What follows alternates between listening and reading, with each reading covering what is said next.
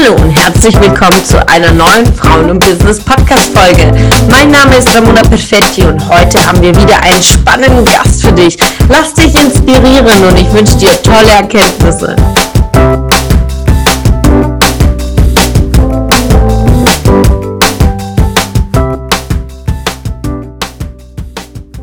Heute mal wieder eine spannende Persönlichkeit, die liebe Jacqueline Rönsch. Ich habe deine Vita gelesen und dachte mir, Mama mia, hammermäßig. Und vor allem uns verbindet auch ein was ganz Spezielles, ist auch die Immobilienwirtschaft. Und daher freue ich mich umso mehr, dich heute hier begrüßen zu dürfen. Ja, vom Amtsgericht zu Zwangsversteigerung, zu Gewerbeimmobilie und dann in die Selbstständigkeit.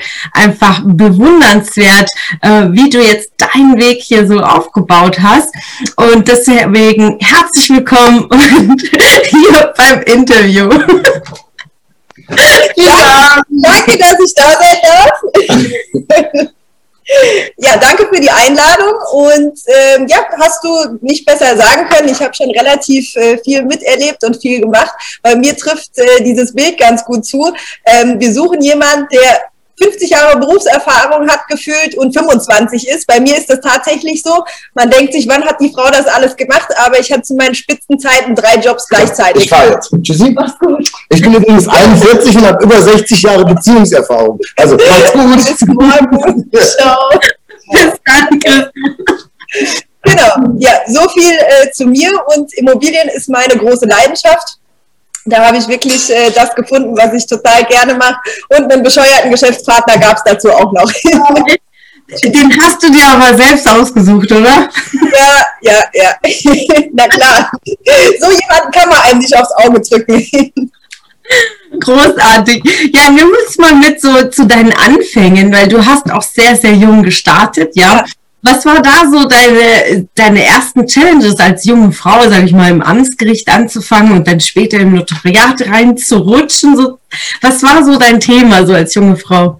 Ja, du, also bei mir war das so, ähm, ich war schon relativ früh sehr tatkräftig und dachte mir, ach, ich habe keine Lust mehr so auf ewig Schule. Mhm. Und äh, dann war das eben so in der Realschule mit 15, okay, was machst du? Habe dann unzählige Bewerbungen geschrieben, eigentlich hauptsächlich als äh, ja, Kauffrau für Büromanagement. Damals hieß mhm. noch äh, Bürokauffrau. Und äh, meine Mama ist gelernte Rechtsanwaltsfachangestelltin und sagte dann, mein Schatz, äh, wäre nicht Amtsgericht was für dich? Ich habe da mal geschaut, die suchen Azubis. Mhm. Und habe gedacht, ja, okay, warum nicht? Und äh, ja, habe mich dann da beworben, hatte einen extrem harten Prozess. Also du hattest da äh, wie drei Assessment Centers, musstest mehrfach hin mit Interview, allem drum und dran. Und dann war das eine Gruppenausbildung. Also es war wie eine Art Studium. Wir hatten Unterrichtsräume, wir haben da Klausuren geschrieben. Ziemlich trocken, ziemlich langweilig. Komischerweise mhm. lag es mir. Und ich war nie gut in der Schule. Nie. Ich musste immer für eine 4 vor eine 5, musste ich sogar lernen, äh, mhm. damit ich es irgendwie schaffe. Und da mit den Gesetzen äh, kann ich gar nicht sagen, warum, aber irgendwie fiel mir das relativ leicht. Mhm. Und äh, ja, dann war das für mich relativ schnell klar, dass eine geile Ausbildung ist. Ich habe mittlerweile noch hinten in meinem Büro ganz viele Ordner, Thema Grundbuch, Zwangsversteigerung, Insolvenzrecht, Familienrecht. Aber ganz ehrlich, ohne da jemandem zu nahe treten zu wollen, die Leute haben da alle keinen Bock auf ihren Job. Ja, das ist auch meine Erfahrung, die ich gemacht habe. Und äh, was hat dich dann in, de, also du warst ja eine Weile im Zwangsversteigerungsbereich. Was war so da, ähm, das, was dir gefallen hat oder deine spannenden Learnings? Ja, also nach äh, dem Gericht bin ich dann erstmal im Notariat gelandet, äh, was natürlich jetzt auch wieder geil ist für die Immobilienbranche, weil ich genau weiß, wie dann auch so Kaufvertrag geschrieben wird, was da alles rein muss. Also komischerweise hat sich das dann alles so gefügt und äh, hat das Gesamtbild ergeben. Und dann habe ich zwei Jahre die Zwangsversteigerungsabteilung von Hessen geleitet. Mhm. Und ähm, das war halt einfach echt krass, weil du hast gescheiterte Existenzen, äh, Menschen sind verstorben, Menschen sind pleite gegangen. Und für mich war das immer so, ich habe dann echt versucht, ähm, den Menschen zu helfen, mhm. ähm, weil es ist eh eine super schwierige Situation. Und dort habe ich viel mitnehmen können im Umgang mit Menschen, also dieses Sensible. Weil ich eigentlich gar nicht ein sensibler Mensch bin und äh, auch eher sehr forsch unterwegs bin, aber da habe ich das gelernt, mhm. ähm, weil da sind echt Existenzen gescheitert. Mhm. Und äh, das war gar nicht schön zu sehen. Und ich habe dann immer zu den Menschen gesagt, hier, ich möchte euch helfen, unterstützen, nehme euch gerne an die Hand, ich will euch nichts Böses. Mhm. Und ähm, ja, habe dann da zwei Jahre gearbeitet, habe da extrem viel mitnehmen können. Das glaube ich, gerade was Empathie angeht. Ja. Da, da kann man nur äh, das sich anlernen, weil kalt und ähm, emotionslos an die Themen ranzugehen, wie du sagst, da stehen halt ganz krasse Geschichten dahinter. Und am Ende geht es darum, eine Lösung zu finden. Und das geht nur mit Empathie, weil man alle mit ins Boot nimmt. Das ist ja echt großartig. Ähm, Stelle ich mir sehr, sehr spannend vor in der Zwangsversteigerung. Und wie kam dann so dann die nächste Entscheidung so für dich, dann weiterzuziehen? Ja, also dann war es so, ich glaube, wenn das damals nicht so gekommen wäre, würde ich jetzt wahrscheinlich immer noch dort sitzen, weil ähm, das war für mich einfach eine ja, ganz tolle Zeit, super mhm. Erfahrungen habe ich dort mitgemacht. Und äh, wie bereits erwähnt, sind es eben für jedes Bundesland immer eine Abteilung. Also ich war in Hessen mhm. und ähm, dann hatten sie eben überlegt, Einsparmaßnahmen diese einzelnen Abteilungen zuzumachen.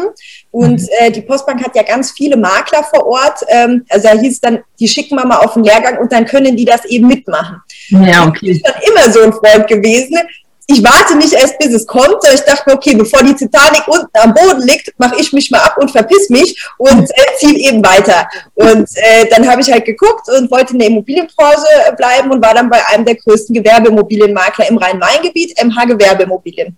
Mhm. Und ähm, ja. Was hat dich da so an Gewerbeimmobilie so, das ist ja nochmal ein anderer Bereich, was hat dir da so am besten gefallen? So, die riesengroßen Summen, weil das fing da an bei, also unter einer Million hast du da, da gar nichts gemacht, ne? Also das waren riesengroß, große Komplexe und kannst dir ja vorstellen, in Frankfurt, Offenbach hast du da ja riesen Einheiten und für mich war schon immer das Spannendste, mich dann mit den Leuten zu unterhalten. Wer sucht jetzt so eine Immobilie? Was machen diese Leute? Und mhm. da kommt ja nicht irgendjemand vorbei, sondern du sprichst direkt oft mit den Entscheidern. Und das war für mich halt mega, dass ich da auch wieder im Austausch sage. Und von solchen Menschen lernst du extrem viel. Ja, das ist äh, auch mein allergrößtes Lernen. Ich bin ja 17 Jahre jetzt schon im Gewerbeimmobilienbereich und das ist ja, wie du sagst, die Summen sind einfach Unmengen und einfach riesig. Und was hast du so an, an größten Learnings jetzt so aus dem Gewerbebereich für dich ja später jetzt aus dem, in den Bereich Wohnen mitgenommen, so an Learnings von großen Projekten? Kann ich dir so gar nicht sagen. Ähm, bei mir ist halt so, ich habe eh eine relativ äh, große Schnauze und äh, ich rede halt so, wie mir der Schnabel auch gewachsen ist. Deswegen, ich kann es gar nicht genau sagen. Für mich ist es, glaube ich, einfach, dass ich relativ breites Fachwissen habe und der mhm. Kunde, ich fühle mich halt super selbstsicher. Also ich sage halt von mir auch immer, der Kunde kann jetzt sagen, was er möchte. Ich habe immer irgendeine Antwort, ähm, weil ich einfach auch schon so viel gesehen habe. Und ähm, hier dadurch, jetzt am Starnberger See, mhm. konnte ich entsprechend dann auch gestern mich, äh, gestern, mich letztes Jahr eben mit Gewerbeimmobilien beschäftigen, weil ich mich einfach sattelfest gefühlt habe. Und so kannst du das nach außen transportieren. Ja, was kannst du den Ladies mitgeben, die sich jetzt nicht so selbstsicher fühlen? Wie schaffst du es so in dein Selbstbewusstsein so weiter zu entfalten? Weil es ist ja ein Prozess, ja. Und ähm, was kannst du denen so mitgeben? Also ich habe gerade gestern auf meinem Instagram-Account äh, Jacqueline-Rönsch ähm, von Bodo Schäfer was gepostet. Und zwar, du brauchst im Leben nicht immer einen Plan, sondern einfach Eier. Und äh, da hat dann das auch jemand repostet und gesagt, okay, die Jacqueline, die hat mehr Eier als äh, die meisten Männer, die ich kenne. Und ich glaube, du musst einfach mutig sein. Für mich war das auch, wenn du jetzt mit meiner Mama sprechen würdest, ne, wir haben ein super Verhältnis, die sagt, okay, mit 16 war das eine ganz andere Persönlichkeit. Mhm. Also wir hätten auch niemals gedacht, dass mal so was daraus wird. Ja, also ich, ich hoffe im positiven Sinne. Mhm. ähm, aber das kommt mit der Zeit. Also für mich, ich, meine Mutter sagt auch gerne, naja, Schatz, was ich dir zu viel mitgegeben habe, ist wahrscheinlich Selbstbewusstsein, eventuell. Aber ich glaube, so kommst du halt gut im Leben äh, weiter und gerade in Männerdomänen brauchst du das. Ansonsten gehst du unter. Ja, stimmt. Du, du sagst was, einfach mutig zu sein. Aber ich merke immer, immer wieder, dass äh, Frauen teilweise einfach diese Angst haben, sich zu positionieren oder auch, wie du sagst, die Schnauze aufzumachen und äh, sich dann so durchzuboxen. Was ist das Entscheidende, was dich so antreibt, einfach das zu sagen, was du denkst? Ich habe einfach so einen Ehrgeiz. Also das ist, ich bin, also ich bin der ehrgeizigste Mensch, den ich selber kenne und ich kenne viele, viele Menschen und mich treibt einfach an. Also ich, für mich gibt es Versagen nicht und ähm, klar, vor anderthalb Jahren habe ich mir dann auch meine drei festen Jobs gekündigt, habe mir die Frage gestellt, machst du das jetzt? Und mhm. äh, für mich war klar, ich glaube, du musst dich immer so ein bisschen in eine Lage versetzen. Ich habe überlegt, wenn ich jetzt mit 80 als Omi im Schaukelstuhl sitze, würde ich es bereuen, nicht zu tun. Und ich ja. bin sehr schnell zu dem Entschluss gekommen, ja, würde ich. Also Koffer packen und äh, 400 Kilometer weiterziehen und das Glück einfach versuchen. Ja, sehr geil. Was hat dich denn in Starnberger See denn so gebracht? Ich meine, Frankfurt ist ja mega. Ich, ich liebe Frankfurt, arbeite selbst auch in Frankfurt. So, wie, wie kam es dazu, in Bayern zu ziehen? Du, also ich dachte auch, wenn es mich mal woanders hin verschlägt, eher dann so Hamburg in die mhm. Richtung. Das mag ich sehr, sehr gerne. Ähm, das war aber entsprechend auch, ich habe ja Geschäftspartner, wie ich auch in meiner Vita mit reingeschrieben habe, und äh, der kommt eben von hier unten. Der wohnt mit seiner Familie in Dachau. Mhm. Und ähm, ja, ich wollte ja dann auch irgendwie mal was Neues. Also das war dann so, ich habe in Frankfurt alles gesehen, alles gemacht, mhm. was es gerade auch so in der Immobilienbranche gibt und habe als äh, Regionalmanagerin für die Postbank Finanzberatung auch ein sehr großes Gebiet ähm, betreut. Also das war unten von Darmstadt bis hoch nach Paderborn. Da habe mhm. ich meine Makler, die ich betreut habe. Und dann war das halt so, okay, warum nicht? Ja, warum nicht? Das ist ja auch mein Motto, ja, Frauen und Business, warum nicht? Ist okay das ja auch ähm, durch und durch mit deiner Vita und du hast es auch vorhin gesagt, warum nicht einfach machen, weil irgendwann mal schaut man zurück und dann könnte man es vielleicht bereuen, dann lieber machen, kann ja nichts passieren. Und eins will ich nur noch aufgehört, du hast gesagt, Versagen gibt es einfach für mich nicht und es ist einfach eine klare Motivation, ein klarer Antrieb. Menschen bewegen sich zu einem Ort hin, entweder wenn der Schmerz groß ist oder wenn der Wunsch groß ja. genug ist noch besser ist, wenn die Kommunikation, Kommunik Kombination von beiden stattfindet. Ich finde das sehr, sehr inspirierend, wie so du durchs Leben gehst und auch an alle folgt wirklich der Jacqueline auf Instagram. Ich habe wirklich riesen Spaß, deine Stories anzuschauen, weil du einfach so bist. Und äh, du bist einfach, du strahlst es auch aus, durch und durch. Einfach genial. Ja, in der wie bitte? Ich sage, ich habe meinen Traumberuf. Also wer da morgens auch so schlechte Laune hat, weiß ich auch nicht. Ja, ja, und vor allem, wenn man die Berufung gefunden hat, dann ist es auch keine Arbeit. Ja, das ist ja, ja das, wo viele dann auch sagen. Und ich konnte es auch wirklich unterstreichen, als du gesagt hast, hä, Feiertag braucht kein Mensch, ich habe so viel zu tun, ja. Weil es ist auch so, man steht ja nicht still, der eigene Laden, und muss ja weitergehen. Und das ist ja auch die große Inspiration, die du schenkst. Mal so zum Thema äh, Leadership weil du warst ja Führungskraft und hast ja über 20 Leute, jetzt hast du auch Mitarbeiter im Team. Was sind so deine größten Learnings, vor allem als junge Person? Sicherlich hattest du auch ältere Mitarbeiter, die älter ja. waren als du. Was waren da so deine Learnings? Also das ist echt eine Hürde. Ähm, wir sind ja sehr locker und entspannt unterwegs, aber ich führe da schon ein sehr strenges Regiment. Das mhm. muss ich echt betonen, weil ich finde, auch ansonsten funktioniert es nicht. Ich gebe gerne Freiheiten, mhm. muss die aber bei mir verdienen. Mhm. Und ähm, am Anfang, wenn Menschen bei mir anfangen, das wirst du jetzt fast gar nicht glauben, drei Monate sind die alle mit mir per Sie. Mhm. Wird dann erst auch mal, und normalerweise sind wir ja alle ganz entspannt und äh, du Politik, aber ich finde das gerade wichtig, weil ich ja erst 27 bin und ähm, ich hatte schon oft auch die Situation, ich bilde aktiv aus, seitdem ich 19, 20 bin. Also mhm. seitdem habe ich immer Mitarbeiter und äh, da kannst du dir vorstellen, wird das entsprechend auch das ein oder andere Mal ausgenutzt. Deswegen habe ich daraus gelernt. Und ähm, mir macht es unglaublich viel Spaß, Menschen zu motivieren. Und wirklich jeden Azubi oder jeden Praktikanten, den ich bisher habe ich so mitgezogen, dass die alle in der Immobilienbranche geblieben sind oder sich dort weiterentwickelt haben. Ob das jetzt ein Studium ist, ob das jetzt eine Arbeit bei der Hausverwaltung ist, whatever. Aber ähm, ich glaube, ich transportiere das halt so, weil ich das so gerne mache und deswegen sind die alle geblieben. Und ich hatte, lass mich nicht lügen, bestimmt zehn, zehn Azubis bisher. Ja. Sehr geil. Das ist ja auch etwas, was sehr, sehr wichtig ist. Oftmals werden Azubis einfach nur geparkt, so hier macht die Ablage, aber die wirkliche Förderung und Forderung, ja, weil es ja äh, auch etwas, dass man, man hat einen Anspruch auch, auch auf die Ergebnisse, dass die auch in so in einer Rolle als Azubi, dass sie wirklich Verantwortung auch übernehmen.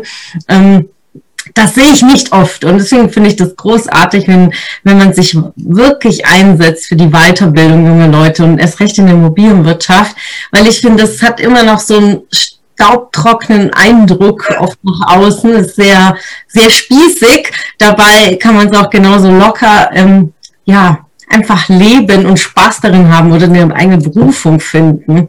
Ja, Hat das, ja? Und dann eben auf Instagram da auch so aktiv sind, ist es natürlich für die Leute dann ähm, auch sehr ansprechend. Allein mit der Tippgeberprovision. Also ich habe jede mhm. Woche habe ich Leute in meinem Postfach, äh, die bei mir arbeiten möchten. Und ich mhm. sag dir, nicht mal zehn Prozent würden einen Tag bei mir überleben. Das ist eine ganz andere, ne? also so diese ja. Instagram-Community, die denken halt so, ach ja, das ist ja alles Larifari. Mm -mm. Ja. Ich arbeite verdammt hart, um hier erfolgreich zu sein. Und äh, deswegen sage ich, Versagen gibt's nicht. Weil wenn ich sage, ich habe keine Objekte, muss ich mehr arbeiten, um an Objekte zu kommen. Und gehe nicht äh, abends um acht oder um neun nach Hause und leg mich auf die faule Haut und guck Netflix. Ja. Du, du sagst so was ganz, ganz wichtig, ist auch die Konsequenz, ja, weil am Ende des Tages kann man sehr, sehr viel Wissen in sich tragen, aber es geht einfach ums Machen und äh, wenn man nicht selbst die Verantwortung übernimmt, nimmt es ja einfach keiner für uns. Ja einfach nur das Tun. Ne? Sehr, sehr, sehr geil. Was kannst du noch äh, den Ladies äh, geben, die sagen, ja, die trauen sich vielleicht auch nicht Führung zu übernehmen. Ähm, ich habe zwei, dreimal so auch so Situationen gehabt, jemand hat eine Stelle angeboten bekommt mit Führung, die sagt, ich weiß nicht, bin ich denen gewachsen, bin ich nicht gewachsen. Was gibst du denen mit? Hm, das ist eine sehr interessante Frage. Ähm, ich glaube aber, dass es dafür gar kein Geheimrezept gibt. Also das ist für jeden individuell zu lösen. Mhm. Ähm, das Wichtigste, was ich aber finde, ist einfach Respekt. Also zum einen vor dem, was du tust, das ist wichtig, aber du darfst nie Angst haben. Weil wenn du Angst hast, transportierst du das nach außen und fängst dann auch schon an, so ne, schwammig und rumzurödeln. Deswegen lieber mit ein bisschen zu viel Selbstbewusstsein reingehen, als äh, dass du anfängst dann halt ja zu zittern oder und das ist, glaube glaube ich, echt schwierig. Also das kommt durch Bücher lesen, Weiterbildung, ähm, Mindset-Training. Also einfach, ne, ich bin da jetzt nicht so der Fan von, ja, aber das ist wichtig. Das ist sehr, sehr wichtig. Und äh, ich habe immer ein Buch bei mir neben dem Bett liegen und äh, gucke schon auch immer, dass ich mir Vorbilder suche. Witzigerweise sind bei mir ähm, die Vorbilder gar nicht Menschen, die man kennt, sondern zum Beispiel mein mhm. größtes Fall ist meine Oma. Mhm. Und ähm, da denkt man sich jetzt, okay, das ist vielleicht eine große Geschäftsfrau. Nein, gar nicht. Also meine Oma ist ihr Leben lang putzen gegangen, war Hausmädchen. Äh, mein Opa ist äh, sehr schnell ähm, aus dem Leben gerissen worden. Meine Mama war da eins und meine Oma hat alles alleine gewuppt. Und ich habe das so Respekt vor, wie sie das gemacht hat, auch in welcher Zeit. Mhm. Und deswegen, ich glaube, also auch gerade wenn ich mal einen schlechten Tag hatte und mir jetzt nicht gut geht, rufe ich die Oma an. Auch wenn die Oma mhm. gar nicht versteht, was ich mache. Aber es, es gibt mir einfach Kraft und ich glaube, du mhm. musst dir solche Menschen suchen. Und meine Oma würde nie sagen, Schatz, das schaffst du nicht. Niemals. Sie sagt immer, du kannst alles erreichen. Das ist großartig, aber auch so eine Oma zu haben. Ich glaube, äh, die das Thema haben viele nicht. Die, suchen sich deswegen auch Vorbilder von außen. Aber es ist großartig, so einen Anker zu haben und vor allem so viel Zuspruch zu bekommen, zu sagen, hey, du darfst und du schaffst auch alles. Und äh, wirklich eine Wahnsinnsstärke, auch so eine tolle Vita von deiner Oma. Einfach großartig. Es hat mich gefreut, dass du heute wieder dabei warst. Was war deine Erkenntnis aus dieser Folge? Wenn du noch mehr Power-Impulse, Power-Tipps und Power-Content möchtest, dann folge mir gerne auf Instagram und Facebook. Und außerdem in der Frauen und Business Warum nicht Facebook-Gruppe kannst du all deine Fragen loswerden und dich mit starken und inspirierenden Frauen vernetzen. Alle Links findest du in den Show Notes. Ich wünsche dir einen erfolgreichen Tag und freue mich, wenn du morgen wieder dabei bist. Alles Liebe, deine Ramona.